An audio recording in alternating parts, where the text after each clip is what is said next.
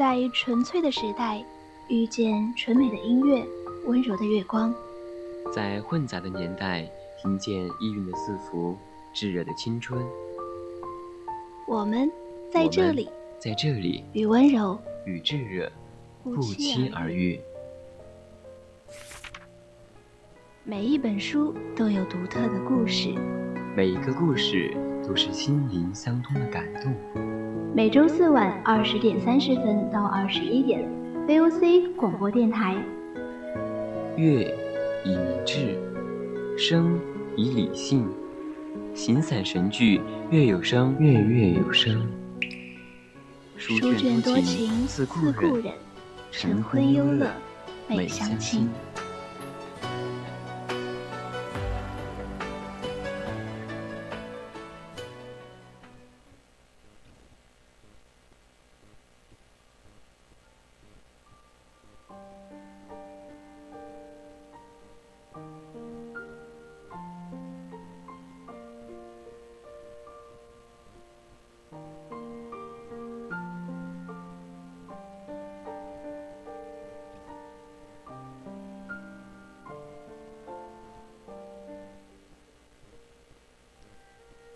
各位听众朋友们，大家晚上好。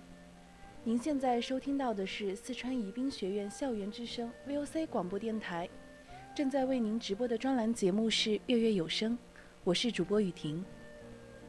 大家可以打开收音机，调频 FM 幺零零青春调频，收听到我们的 VOC 广播电台，或者呢，还可以在微信公众号搜索“青春调频”。还想获取更多精彩的内容，就加入我们的 QQ 听友四群，二七五幺三幺二九八，或者在新浪微博上 @VOC 广播电台私信我们。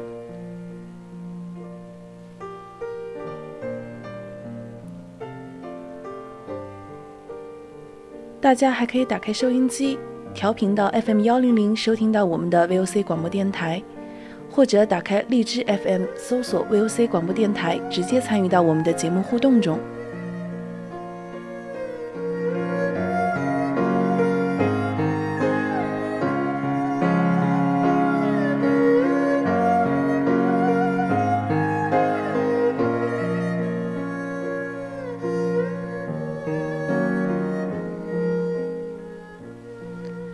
那今天我们月月有声的主题就是梦想与欲望，接下来就一起走进莫言的散文世界吧。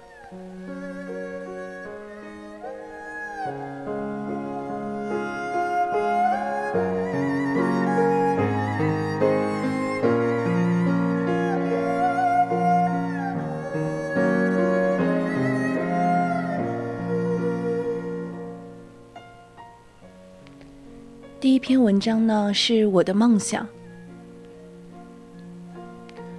最早发现我有一点文学才能的，是一个姓张的高个子老师，他教我们语文，是我们的班主任。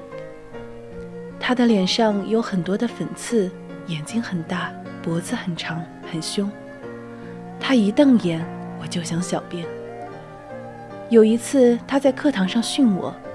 我不知不觉中竟尿在了教室里，他很生气，骂道：“你这熊孩子，怎么能随地小便呢？”我哭着说：“老师，我不是故意的。”大约八岁的时候，我在村里小学读三年级，因为生活的自理能力很差，加上上学时年龄较小。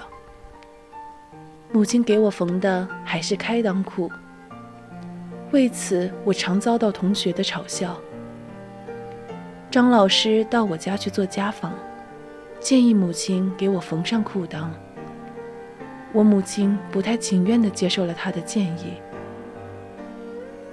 缝上裤裆后，因为经常把腰带结成死疙瘩，出了不少的笑话。后来，大哥把一条牙环坏了的羊腰带送给我，结果出丑更多。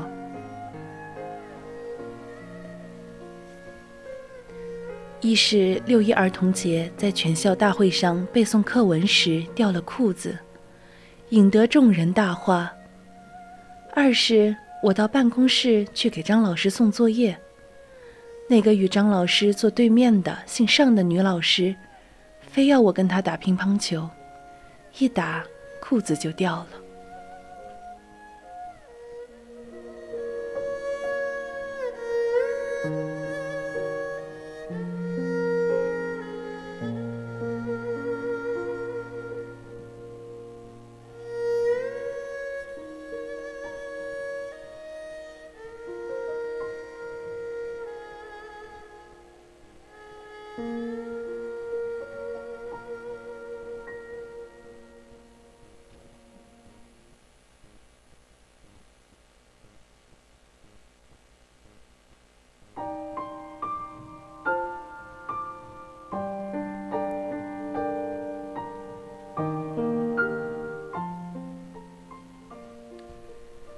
在我短暂的学校生活中，腰带和裤裆始终是个恼人的问题。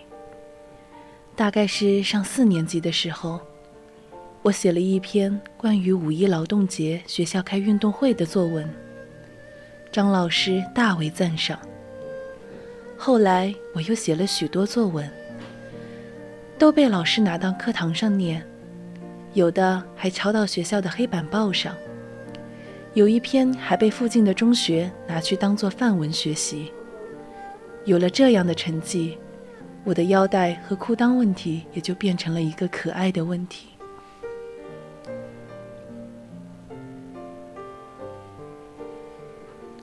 后来我当了兵，提了干，探家时偶翻箱子，翻出了四年级时的作文簿。那上面有张老师用红笔写下的大段批语，很是感人。因为文革，我与张老师闹翻了脸。我被开除回家，碰到张老师就低头躲过，心里冷若冰霜。重读那些批语，心中感慨很多。那本作文簿被我的侄子擦了屁股，如果保留下来。没准还能被将来的什么馆收购了去呢。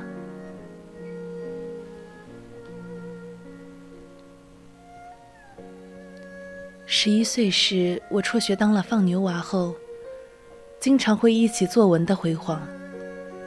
村里有一个被遣返回家劳改的右派，他是山东师范学院中文系的毕业生，当过中学的语文教师。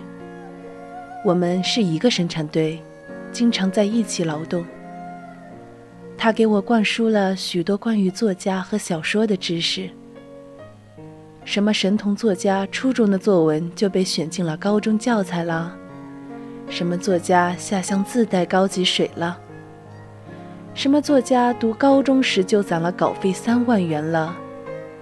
什么有一个大麻子作家坐在火车上，见到他的情人在铁道边上行走。就奋不顾身地跳下去，结果把腿摔断了。他帮我编织着作家的梦。我问他：“书，只要能写出一本书，是不是就不用放牛了？”他说：“岂止是不用放牛啊！”然后他就给我讲了丁玲的一本书主义。讲了那些名作家一天三顿吃饺子的事。大概从那时起，我就梦想着当一个作家了。别的不说，那一天三顿吃饺子，实在是太诱人了。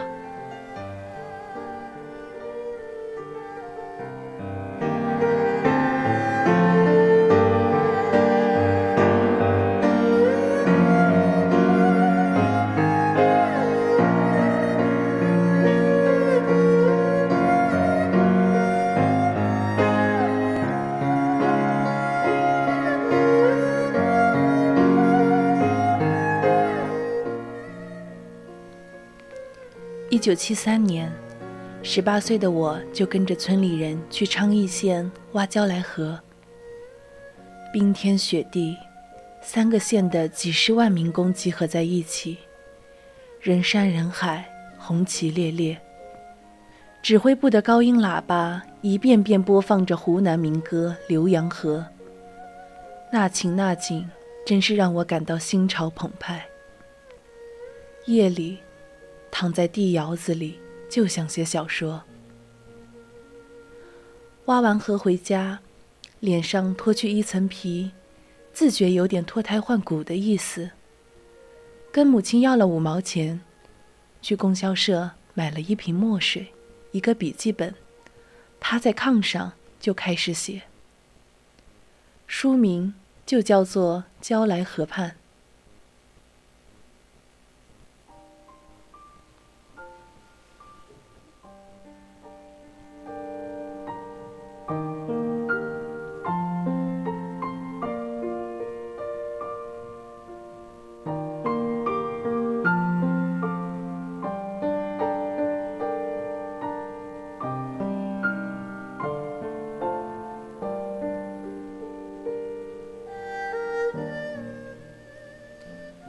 第一行字是黑体，引用毛泽东的话：“水利是农业的命脉。”第一章的回目也紧跟着有了。元宵节支部开大会，老地主阴谋断马腿。故事是这样的：元宵节那天早晨，民兵连长赵红卫吃了两个地瓜。喝了两碗红年粥，匆匆忙忙地去大队部开会，研究挖焦来河的问题。老支书宣布开会，首先学毛主席语录，然后传达公社革命关于挖河的决定。那部小说写了不到一章就扔下了，原因早已记不清。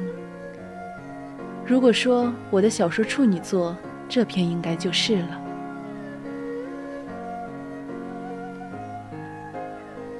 一九七八年，我二十三岁，参军入伍，成为一名光荣的战士。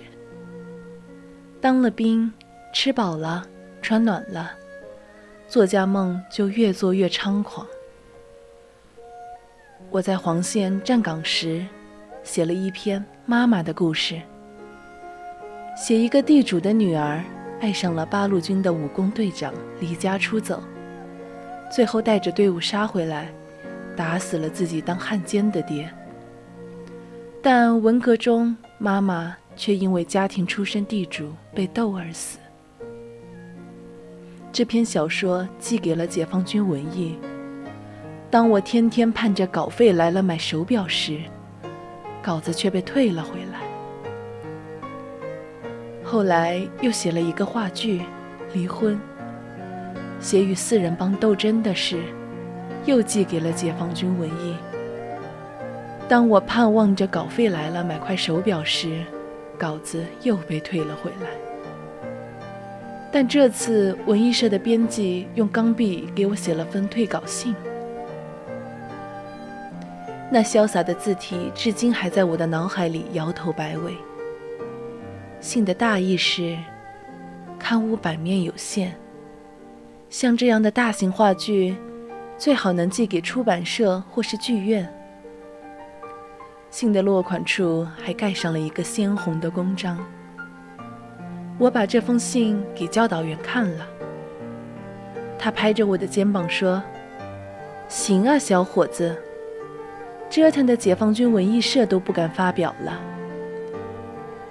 我至今也不知道他是讽刺我，还是夸奖我。后来我调到保定，为了解决题干问题，当了政治教员。因基础太差，只好天天死背教科书，文学的事就暂时放下了。一年后，把那几本教材背熟溜了。上课不用拿讲稿了，文学梦便死灰复燃。我写了许多，专找那些地区级的小刊物投寄。终于，一九八一年秋天，我的小说《春夜雨霏霏》在保定市的莲池发表了。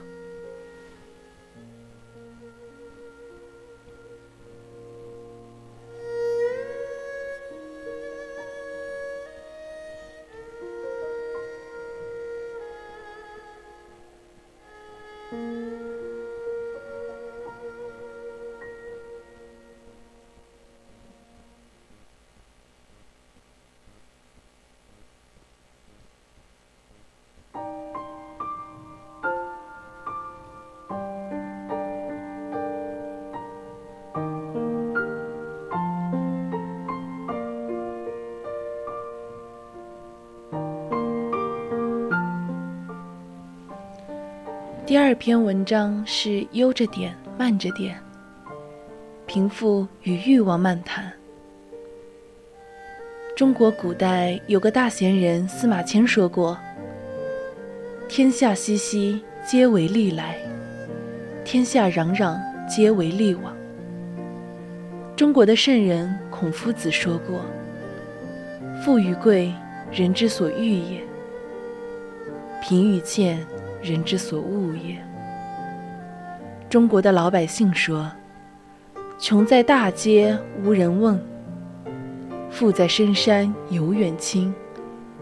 无论是圣人还是百姓，无论是知识分子还是文盲，都对贫困和富贵的关系有清醒的认识。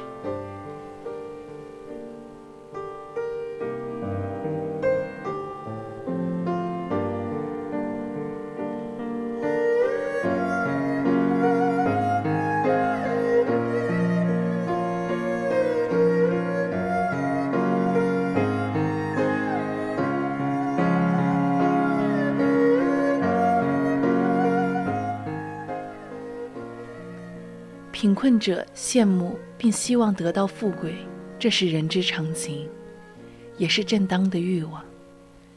这一点，孔夫子也给予肯定。但孔夫子说，尽管希望富贵是人的正当欲望，但不用正当的方法得到的富贵是不应该享受的。贫困是人人厌恶的。但不用正当的手段摆脱贫困是不可取的。时至今日，圣人两千多年前的教导，早已变成了老百姓的常识。但现实生活中，用不正当的方式脱贫致富的人比比皆是。用不正当的方式脱贫致富但没有受到惩罚的人比比皆是。虽然痛骂着那些用不正当的方式脱贫致富了的人，但只要自己有了机会，也会那样做的人更是比比皆是。这就是所谓的世风日下，人心不古。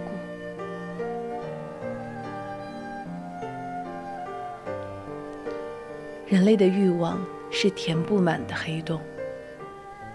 渔夫的老婆起初的欲望只是想要一只新木盆，但得到了新木盆后，他马上就要木房子。他甚至让那条能满足他欲望的金鱼做他的奴仆，这就越过了界限，如同吹肥皂泡，吹得过大必然爆破。凡事总有限度，一旦过度。必受惩罚，这是朴素的人生哲学，也是自然界诸多事物的规律。民间流传的许多具有劝诫意义的故事，都在提醒人们克制自己的欲望。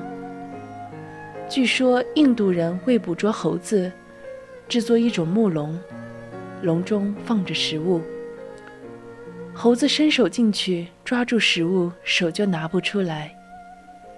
要想拿出手来，必须放下食物。但猴子绝对不肯放下食物。猴子没有放下的智慧，人有放下的智慧吗？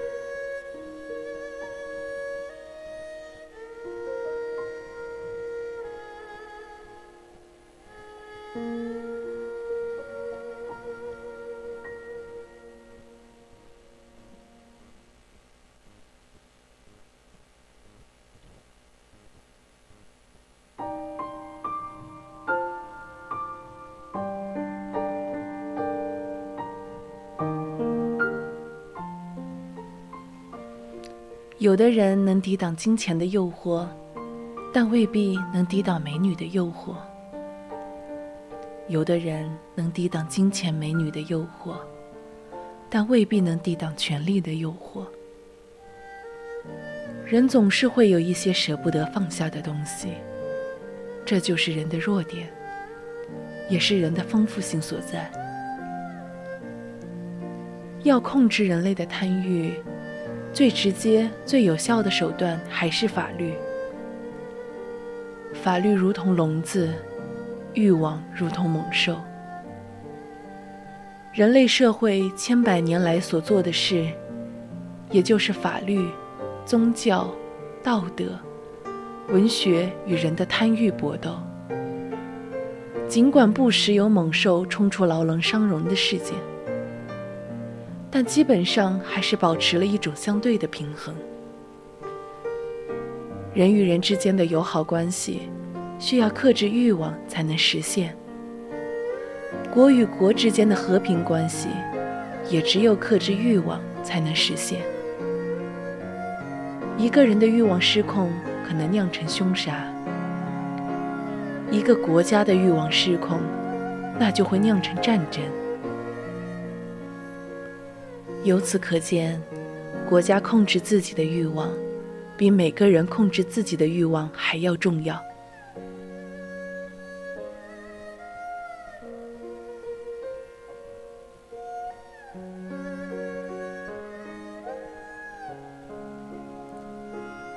在这样的时代，我们的文学其实担当着重大责任，这就是拯救地球、拯救人类的责任。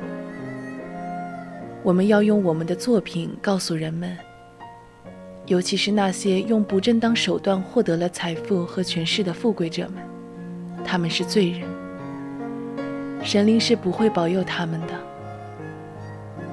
我们要用我们的作品，告诉那些有了一千条裙子、一万双鞋子的女人们，他们是有罪的。我们要用我们的作品告诉那些有十几辆豪华轿车的男人们，他们是有罪的。我们要告诉那些置买了私人飞机、私人游艇的人，他们是有罪的。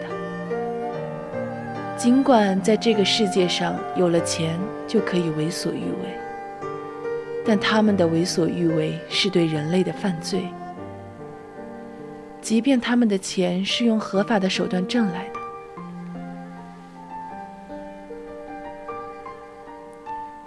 我们应该用我们的文学作品向人们传达许多最基本的道理。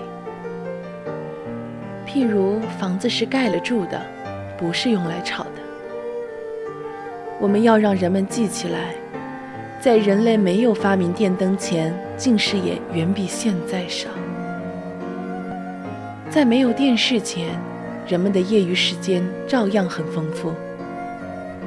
我们要通过文学作品让人们知道，交通的便捷使人们失去了旅游的快乐，通讯的快捷使人们失去了通信的幸福，食物的过剩使人们失去了吃的滋味。我们要通过文学作品告诉人们。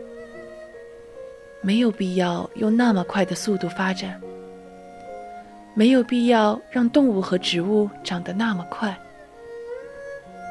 因为动物和植物长得快了就不好吃，就没有营养，就含有激素和其他的毒药。我们要通过文学作品告诉人们，在资本、贪欲、权势刺激下的科学的病态发展。已经使人类生活丧失了许多情趣，并且充满了危机。我们要通过文学作品告诉人们：悠着点，慢着点。十分聪明，用五分，留下五分给子孙。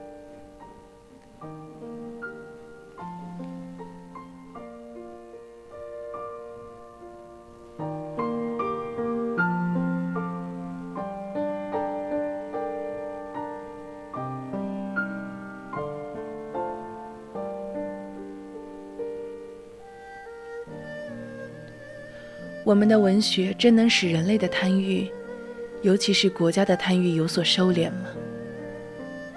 结论是悲观的。尽管结论是悲观的，但我们不能放弃努力，因为这不仅仅是救他人，同时也是救自己。